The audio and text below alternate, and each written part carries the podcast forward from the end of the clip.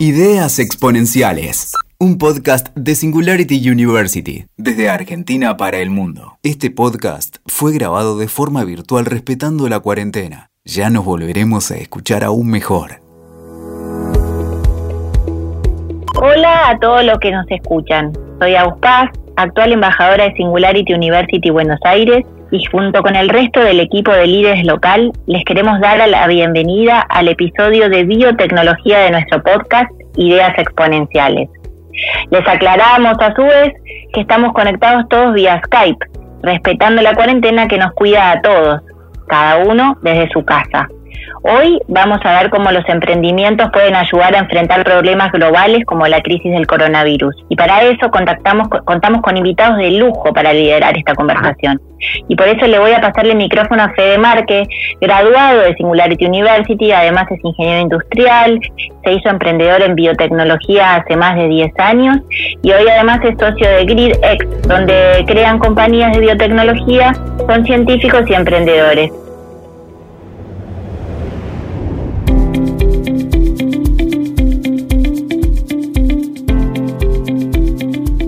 Hola Fede, ¿cómo estás? Hola Agus, ¿qué tal? Un placer. En el episodio de hoy vamos a hablar de biotecnología. ¿Qué es la biotecnología? Muy resumido, es la tecnología que involucra a los seres vivos o sus componentes o sus derivados. Hacemos biotecnología desde la antigüedad. Un ejemplo cercano es la elaboración de cerveza, que tiene más de 4.000 años y se hacía aún sin saber qué eran las levaduras. Desde ese momento hasta hoy la ciencia avanzó muchísimo, pero en este podcast vamos a resaltar cómo la biotecnología se digitalizó y democratizó. Por un lado se logró leer y modificar el ADN, que es el código de programación de todos los seres vivos, y por otro lado se mezcló con otras tecnologías como la electrónica. Así, la biotecnología se contagió de la informática y empezó a crecer exponencialmente junto al hardware y al software. Hoy vamos a ver cómo la biotecnología se democratizó, se hizo accesible a emprendedores y estos emprendedores biotecnológicos son los más veloces y ágiles para crear soluciones a los grandes problemas. Vamos a conversar con Casper Biotech, un emprendimiento argentino que puede configurar rápidamente un test para detectar la secuencia del COVID-19 o de cualquier microorganismo que se le configure. Configuraron un prototipo, ni bien China publicó la secuencia del virus en enero, y ahora están desarrollando la producción masiva del test. Vamos a conversar también con STAM, otro emprendimiento argentino que está cambiando los libros de biotecnología porque creó un proceso para cultivar células de manera súper eficiente en baja escala y están desarrollando un prototipo que sería como lo que fue la PC a los mainframes en los 70. Va a descentralizar y democratizar el desarrollo y producción de biológicos, usando un equipo chico que reemplaza las grandes plantas centralizadas que existen hoy. Ciencia, tecnología y emprendedores para impactar positivamente con ideas exponenciales. Tengo hoy dos invitados de lujo. Uno es Fede Pereira Bonet, un científico con ICET que se puso la camiseta de emprendedor, y el otro es Juan Francisco Llamazar, Yuyo, que también viene del mundo emprendedor y se vinculó con el conocimiento científico. Para arrancar, Fede Pereira, vos sos un, científico de carrera, de trayectoria, venías trabajando en, temas de edición génica. Empezaron a pasar cosas como la tecnología CRISPR y entonces te quería preguntar un poco sobre tu trayectoria, que, nos cuentes un poco qué, qué, hacías hace 15 años y qué saltos tecnológicos pasaron en el medio y que te traen a hoy, qué estás haciendo hoy. Bueno, gracias Fede. Arranqué, como bien dijiste, soy científico de carrera de CONICET y arranqué como todos eh, siendo becario. Me acuerdo que en esa época, bueno, queríamos hacer una oveja que exprese una proteína en la saliva, que una proteína de un hongo y que le permita degradar mejor el forraje. O sea, iba, iba a ser una oveja que comía menos y que lo aprovechaba mejor al forraje y que por lo tanto después iba a producir más. Eh, estábamos empedernidos con tener un suéter, cada uno de nosotros, con, con, esta lana de esta oveja especial. Ahora bien, las tecnologías en ese momento eh, no existía esta tecnología de CRISPR y era muy difícil. Nos pasamos años intentándolo sin éxito. Esto estamos hablando del año 2004. Ya en el año 2012 aparece esta tecnología disruptiva CRISPR. Eh, me acuerdo que estaba en Boston y un amigo me manda un mail y me dice, fíjate si esta no es una tecnología de la que venimos hablando y soñando. Eh, leo el primer paper y era así, era una tecnología con una capacidad de ir hasta el genoma de cualquier ser vivo y poder modificarlo en forma puntual. Bueno, automáticamente pedimos herramientas de financiación para empezar a investigar, becarios, eh, y en ese mismo año empezamos a investigar el CRISPR. Y realmente los resultados fueron, fueron así, es una herramienta muy poderosa y que trabajos que antes nos llevaban como dos años pasaron a, llevarnos dos meses. Y cuando teníamos que poner miles y miles de dólares para desarrollarlo, con esta tecnología pasamos a necesitar unos cientos. Y perdón, que fue realmente una biorevolución, sí. Perdón, si me puedes explicar en pocas palabras, ¿qué, qué, qué quiere decir CRISPR? Que tiene un nombre que para los que los usuarios que por ahí no están tan acostumbrados suena... Sí, es muy difícil hasta para mí. Cada una de esas letras, la C, la R, la I, significa algo biotecnológico, pero lo que es en definitiva es el acrónimo de unas secuencias repetitivas que se encontraron en genomas de bacterias. Ahora dicho en forma coloquial, es un sistema de defensa de bacterias. O sea, es más, les voy a decir algo, es un sistema de defensa de arqueas. O sea, es lo que las bacterias y las arqueas, que son bacterias mucho más viejas, los primeros pobladores casi de la Tierra, es la manera en que se defienden de los virus. Viene un virus, ataca a estas bacterias y estas bacterias le envían estas proteínas CRISPR que son como tijeras moleculares que cortan ese virus. Tac, tac, tac, lo cortan. Bueno, entonces, fíjate lo loco. La tecnología más revolucionaria en la biología al día de hoy la sacamos de los bichos más viejos del planeta. Genial. Eso es bastante, sí, genial. Mm. Pero bueno, son tijeras moleculares que cortan el genoma, históricamente sistemas de defensa bacterianos. Fede, y contanos cómo eh, en un momento vos querías eh, aplicar este conocimiento científico y te, te, encontraste con otro salto en tu carrera que es el cruzarte con el mundo emprendedor. ¿Cómo fue eso? Uh, sí, fue una también, una revolución a otra escala, a nivel personal también, pero una revolución en fin. Como siempre, o sea, te cuento la historia como fue. Uno está buscando fuentes de financiación, financiación, financiación, siendo investigador, porque las buenas ideas se llevan a cabo de mejor manera cuando uno está bien financiado. Mi primera aproximación hacia, hacia el mundo emprendedor fue exactamente desde este lado, como una posibilidad para encontrar financiamiento para llevar adelante eh, nuestras investigaciones. Ahora bien, después descubrí todo otra cosa, ¿no? Es un mundo en sí, no es una, no es una posibilidad para investigar mejor. Es una posibilidad realmente para que las investigaciones de uno lleguen a la gente. Y si bien uno, con mi formación, yo no me siento capacitado para lograr ese objetivo, empezás a trabajar en equipos, con otros emprendedores, con gente de negocios, con gente de industria. entonces, realmente ahí es la primera vez a donde decís, bueno, sí, es verdad, mis cosas pueden llegar a la, mis investigaciones pueden llegar a la gente. Porque uno investiga, investiga en el laboratorio y, y, estás encerrado y decís, bueno, sí, yo escribo un proyecto y digo que esto podría ser una herramienta de diagnóstico. Ahora llevarlo es un camino completamente desconocido con la formación del equipo y con profesionales de otros expertise, este camino se hace muchísimo más, se puede vislumbrar mejor. Bueno, ¿y qué están haciendo ahora? Contanos. Bueno, ahora eh, nosotros empezamos a usar esta tecnología para detectar patógenos, virus, infecciones en personas, como una herramienta de diagnóstico molecular.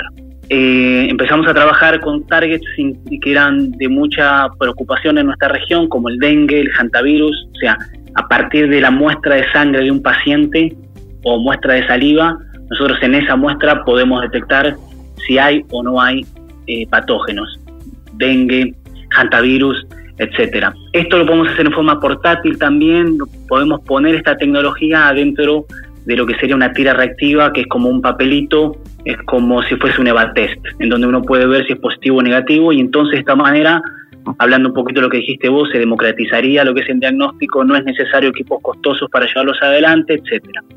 En este contexto aparece esta pandemia del coronavirus. Y la verdad que fue una inquietud desde, desde un inversor. Un inversor nos dijo, ¿ustedes podrían transformar esta tecnología? Si están detectando dengue, si están detectando hantavirus, que son virus, ¿podrían transformar esta tecnología y apuntarla hacia mm, detectar coronavirus? Nosotros dijimos, sí, por supuesto porque la plataforma es fácil de reprogramar. Hicimos las primeras pruebas en el laboratorio, por supuesto no con el virus en sí, sino con fragmentos de virus sintéticos, y vimos que éramos capaces de detectarlas. Según lo que me está diciendo que acá desde Argentina, con vos, vos como emprendedor, con un proyecto que fue creciendo y que, que fue aprendiendo en, en la región a detectar patógenos como el antivirus, por ahí dije patógenos y no es correcta la palabra, pero digamos, ustedes pueden detectar a través de una muestra de saliva o de sangre si una persona está infectada. Claro, es un procedimiento que lo hacemos en el laboratorio, lleva una hora y son varios pasos, son cuatro pasos. ¿Qué estamos haciendo ahora? Haciendo que esos cuatro pasos sean tres, haciendo que esos tres pasos sean dos y en lo posible eh, lo que vemos como un producto final, hacemos que, que esos pasos sean uno solo y que esté todo constituido en un device pequeño del tamaño de un celular en donde uno pueda hacer sí una prueba. No, no queremos que con una gota, pero sí con bastante saliva o otro tipo de fluidos, puede ser orina. Ahí podemos detectar eh, eh, patógenos, que está muy bien dicho. Particularmente ahora estamos enfocados, todo el equipo, somos ya eh, en total 20 personas. 10 personas ahora están en Estados Unidos, 10 personas estamos aquí trabajando en Argentina, enfocados a hacer este device para detectar coronavirus y corriendo contra el reloj. Wow, felicitaciones primero que nada. Gracias. Bueno, ahora mm, Yuyo, para los emprendedores y para los amigos, vos venís un poco más del mundo emprendedor, eh, si bien estudiaste agronomía y, te metiste de lleno en, temas técnicos, que es lo que te gusta, eh, no, venís de trayectoria científica, te vinculaste con el conocimiento científico, te metiste de lleno en la ciencia y te diste cuenta que ahí hay una oportunidad enorme. Contanos ¿Cómo fue este proceso? ¿Qué hacías hace 10 o 15 años? ¿Qué, te fuiste topando en el camino que te cambió el juego? Gracias, Fede. Bueno, hola a todos. La verdad que es inspirador escucharlo a, Fede Pereira contando la historia de Casper y más yendo a lo que me preguntabas a vos, Fede, porque, bueno, sí, hace 15 años yo estaba eh, empezando a, estudiar agronomía y la verdad que fue, siempre me interesó eh, en particular el, alimento, la, comida, como, como eje central de, lo que pensaba que iba, a ser en estos próximos 10, 20 años. Por eso empecé a estudiar agronomía. Y la verdad que cuando entré a la universidad me di cuenta que, que había un montón, que, el alimento se a, tantas cosas y en tantos niveles diferentes. ¿no? A, a, un año de haber empezado la universidad, entré en la cátedra de bioquímica aplicada y como que ahí empecé a meterme más de lleno en lo que es eh, biología molecular, biotecnología, eh, enfocarme particularmente en las relaciones entre las plantas y los microorganismos en el suelo, los inoculantes, ¿no? Y eso como que empezó a, a ayudar a decantar un montón de cosas sobre la industria que se ocupa de producir estos microorganismos que le pueden conferir resistencia a, ciertos cultivos o ayudar, ayudar a las plantas a asimilar mejor nutrientes en el suelo. Eh, y eso me pareció fascinante, como esa industria y las posibilidades de eso, ¿no? Las posibilidades de, de usar un microorganismo como una fábrica para producir diferentes moléculas con un proceso completamente alternativo a los procesos químicos eh, que usan principalmente el petróleo como, como fuente, como ladrillo molecular, digamos, ¿no? Sobre eso empecé a trabajar, asociado a ese insight, tenemos una tradición muy, muy fuerte en mi familia de, producción de cerveza, yo soy de Quilmes, y junto con mi primo comenzamos a, ver este problema en, el supply chain de, de la, la de cerveza para, levadura de cerveza para los productores de cerveza nacional y ahí empezamos a pensar en, ocuparnos de atender ese problema y eh, ofreciendo una, una levadura local de Argentina en principio para toda Latinoamérica. Y exponernos a ese problema, la, historia de STAM es, eh, una historia de, aprendizaje y, de pivoteo a lo largo de los años. Nosotros ya con STAM arrancamos, que es la empresa que fundamos con mi primo, hace ocho años a trabajar más o menos entre siete y ocho años y aprendimos mucho y eh, lo primero que aprendimos era que la barrera de entrada para la industria tecnológica son gigantes, que ahora parece muy sencillo, pero en ese momento como que formulamos una planta biotecnológica para abastecer de levadura a toda Latinoamérica y rápido nos dimos cuenta de que iba a ser un, un proyecto muy, muy difícil de afrontar. Entonces como que en eso lejos de desalentarnos, vimos una oportunidad, vimos una oportunidad de repensar el proceso biotecnológico, formulando una propuesta para, para atacar, para trabajar en manera local. Como decir, bueno, si el problema lo estamos detectando en Argentina, hacemos una planta para Argentina, para esa cadena de valor, y diseñamos una planta que llamábamos en ese momento microfábricas de biotecnología, que fue cuando conocimos a Adrid en ese momento y pudimos articular esa idea. Y eso, ese proyecto levantó la atención de un montón de industrias, no solamente de la, de la industria del labor artesanal, sino de otras industrias alimenticias, eh, del agro y farmacéuticas.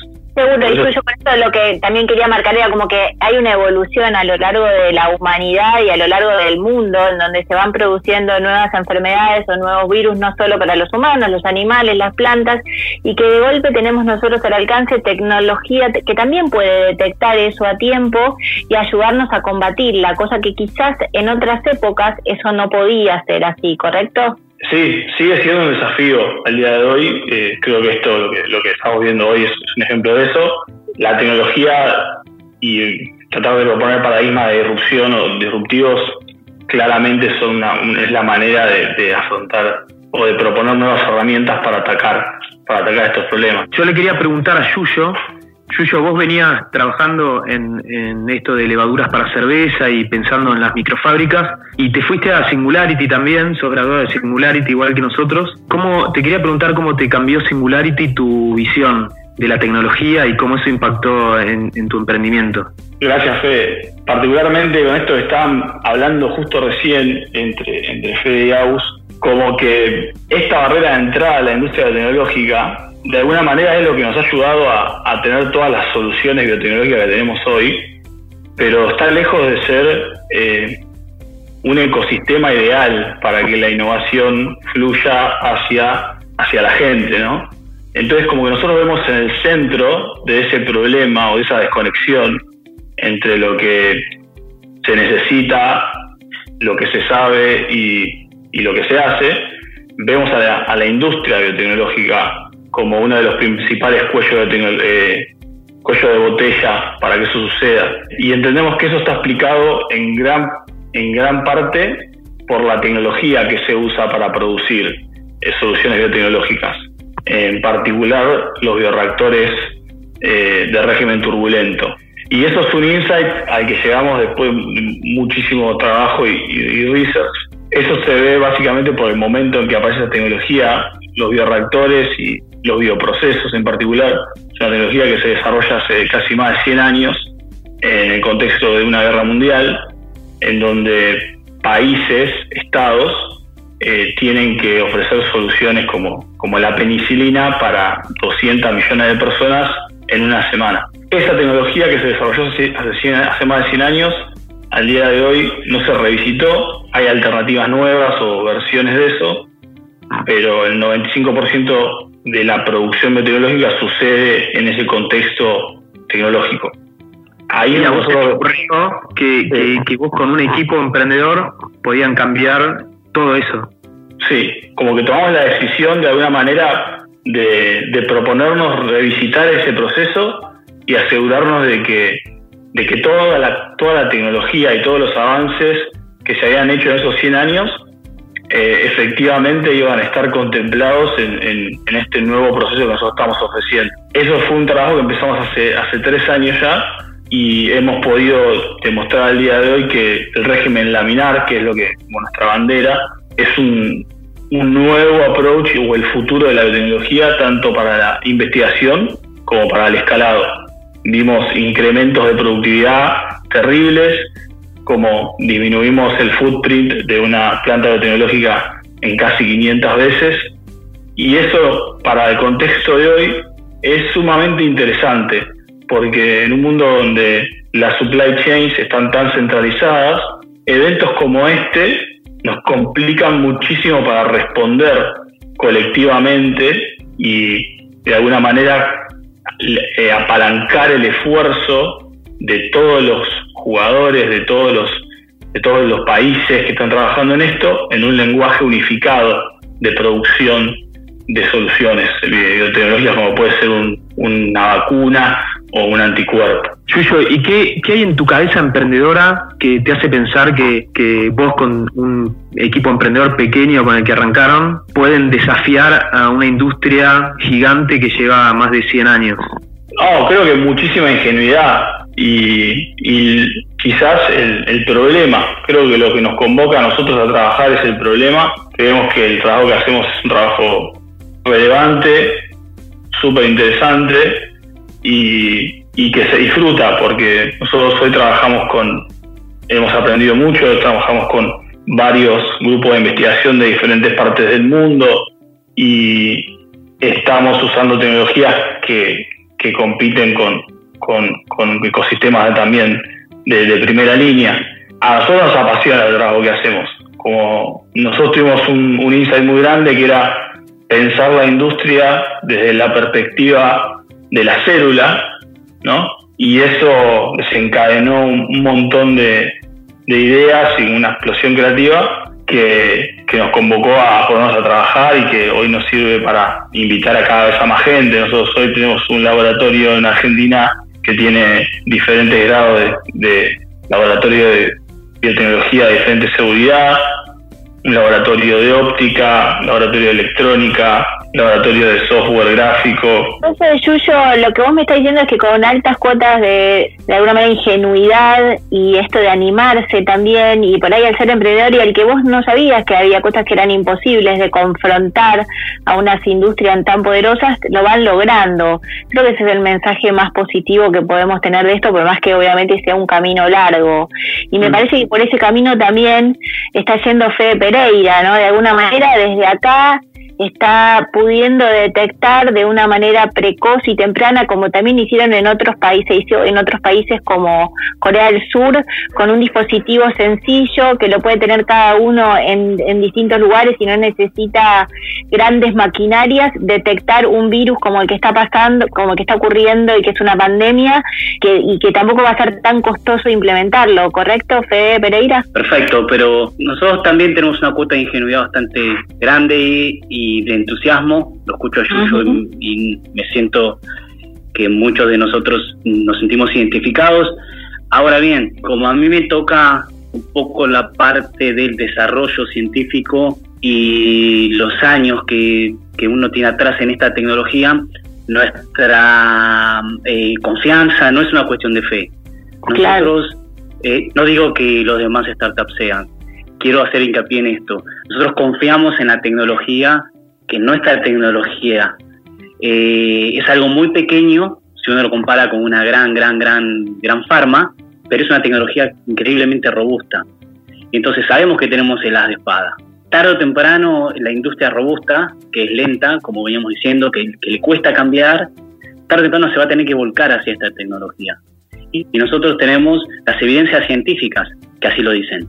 O sea, son columnas eh, firmes que hacen que cualquiera que se quiera apoyar va a estar firme en esta tecnología. Entonces eso es como que nos da, si bien somos ingenuos, nos da una confianza que nos permite avanzar y avanzar y avanzar, porque nos sentimos como la piedra de David, pequeños, pero podemos hacer mucho mucho ruido.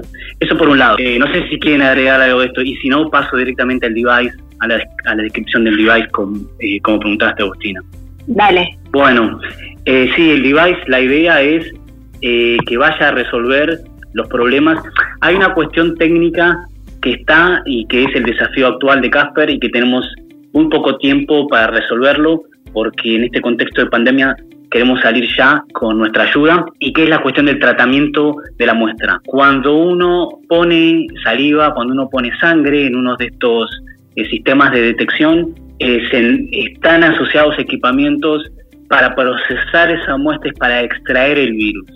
Bueno, nosotros estamos ensayando innovación, o sea, más allá de la tecnología de base que es eh, la que nosotros manejamos, que es CRISPR, ya estamos eh, innovando con nuevas tecnologías para poder solucionar estos problemas eh, históricos, digo históricos capaz que tienen 50, 40 años. ¿Y qué es el tratamiento de la muestra?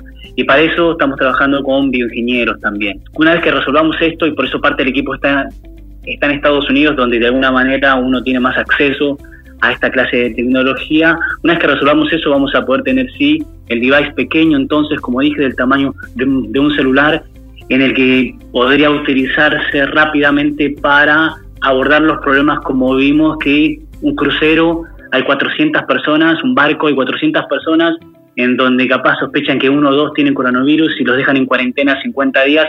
Eso es porque todo el diagnóstico está centralizado en laboratorios de referencia. O sea, una muestra eh, que se toma en un avión o en un barco o en cualquier otro lugar tiene que viajar hasta un laboratorio de referencia de una, de una ciudad grande. Eso ya tarda 24 o 48 horas. El análisis lo hacen solamente estas empresas y después el resultado vuelve. Ya pasaron varios días en el mejor de los casos, ¿no? En el que se cuente la tecnología. Esta solución que nosotros proponemos, bueno, claramente puede hacerse directamente eh, al pie del avión, eh, al pie, en el aeropuerto, en el crucero y puede eh, rápidamente decir, bueno, es como el gran screening que se hizo, como vos comentabas, en Corea o que se hizo en Singapur.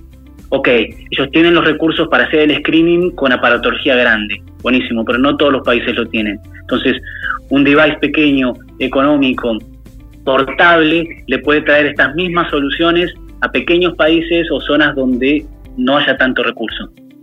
Entonces, corregime si me equivoco, pero en realidad lo que tendríamos que hacer nosotros, teniendo esta posibilidad con bajo, con, con que no, no requiere grandes inversiones económicas, o donde el dispositivo en realidad, sobre todo, puede estar en muchos lugares como un barco o en un avión y que acelere el proceso de detección y de, de alguna manera de, de, esa forma frenar la curva, eso lo tenemos que, lo podríamos combinar con lo que se hicieron en otros países como en Italia o en España, en donde el confinamiento también ayuda la cuarentena ayuda porque el virus se va dispersando, pero en un futuro posible podríamos combinar las dos cosas a través de la tecnología que hoy ya tenemos para que esto fuera mucho más llevadero, más fácil de, implementar a lo largo del mundo.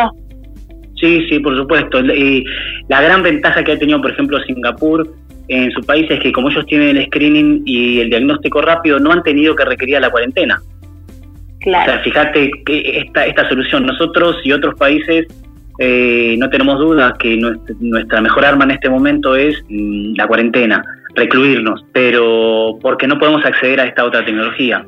La combinación de las dos también podría ser un escenario eh, bueno, pero fíjate cómo lo han solucionado. Ellos tienen el screening y solamente lo que hacen es aislar a la persona que tiene el virus. Así que eh, es, una, es una solución importante.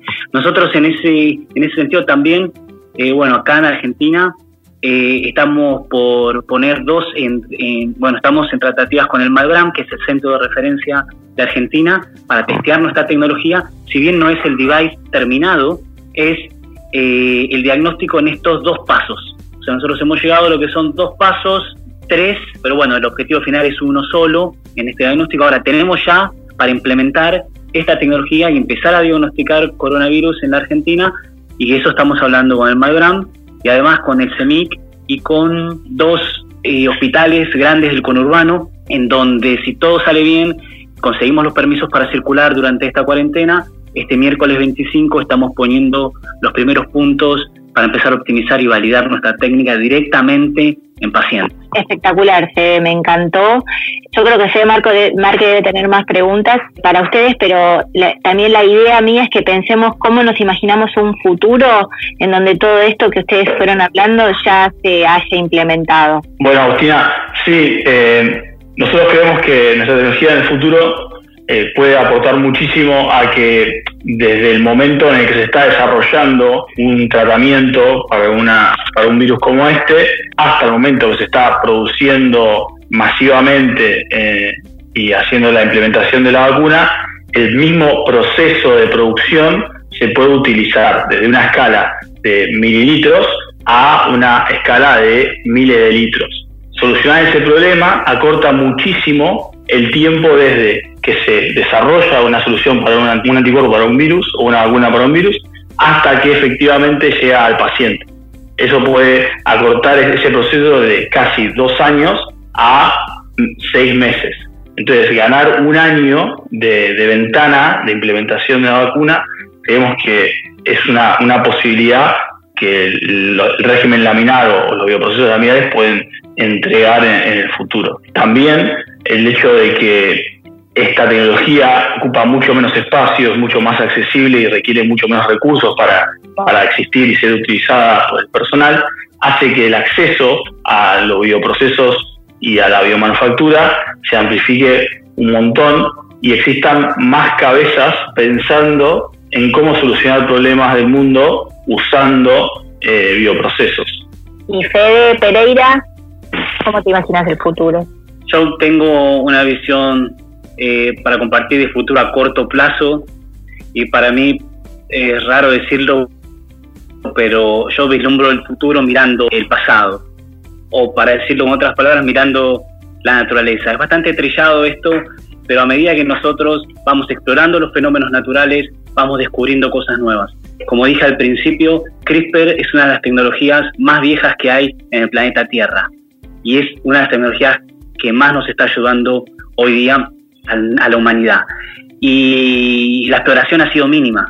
O sea, no tengo dudas, hace poco estuvimos en un salar en donde había un pueblo originario y ellos nos dijeron, nosotros preservamos este salar para el futuro. Y nosotros de ahí, con una cucharita de una muestra de ese salar, encontramos miles y miles y miles de bacterias y las estamos analizando y tenemos la plena confianza que vamos a encontrar decenas de nuevas soluciones en esa cucharadita de naturaleza. O sea, sueno muy, muy a, científico estándar, pero no tengo dudas que millones de años la naturaleza ha, ha tratado con virus durante millones de años y el equilibrio eh, siempre se ha impuesto. Así que las herramientas están. Si después nosotros o algún genio le puede poner un toque humano a ese descubrimiento, bienvenido sea y no tengo dudas que así va a ser. Pero todavía tenemos mucho para aprender.